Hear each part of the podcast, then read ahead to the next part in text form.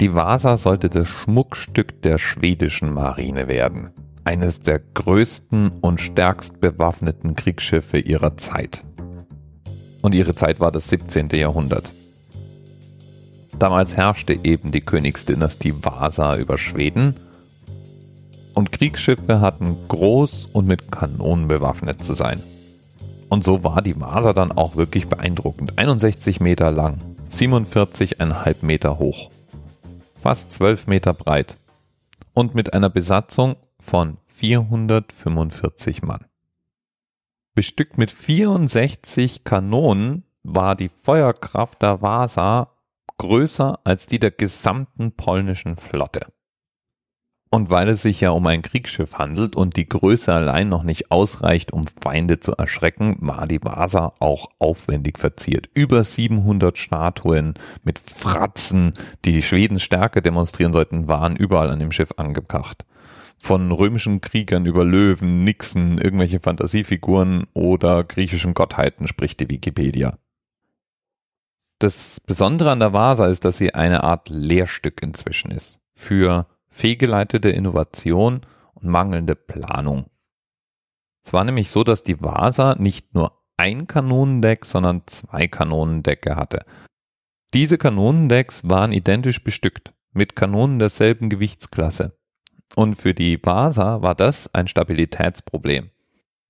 Und rein vom Tiefgang und Gewicht her war es auch noch obendrein knapp kalkuliert. Durch das große Gewicht waren die unteren Kanonenöffnungen schon bei nur ganz geringer Neigung unterhalb der Wasserkante. Für Boote sowas immer schlecht.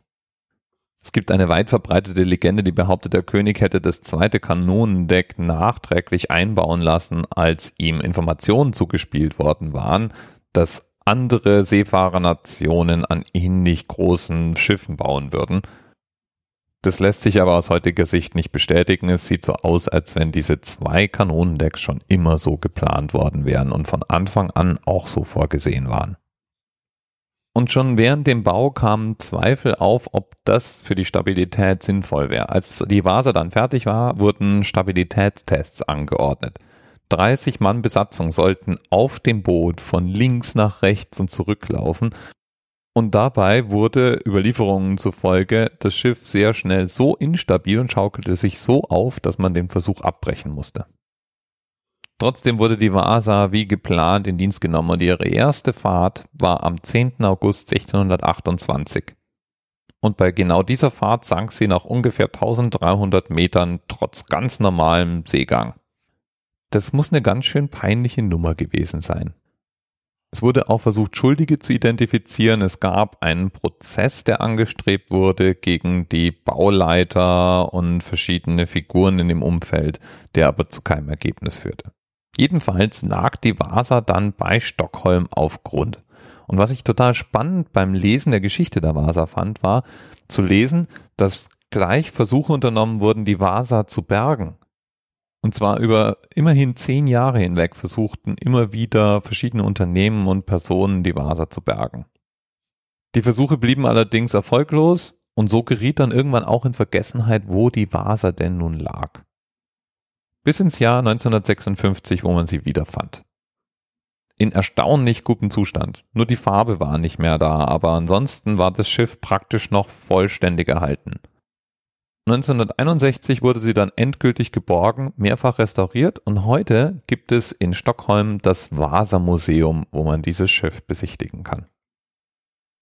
Vielen Dank an den Hörer TBOU 1206, der uns auch den Themenanker geliefert hat. 445 Mann Besatzung hatte die Vasa nämlich. Und das sind immerhin acht Leute mehr, als Wikipedia behauptet die Zahl 445 stammt aber aus dem Vasa Museum, was ich jetzt etwas glaubwürdiger finde. Bis bald. TMRS 10, 9, 8. The experience of 47 individual medical officers. Was hier über die Geheimzahl der Illuminaten steht. Und die 23. Und die 5. Wieso die 5? Die 5 ist die Quersumme von der 23.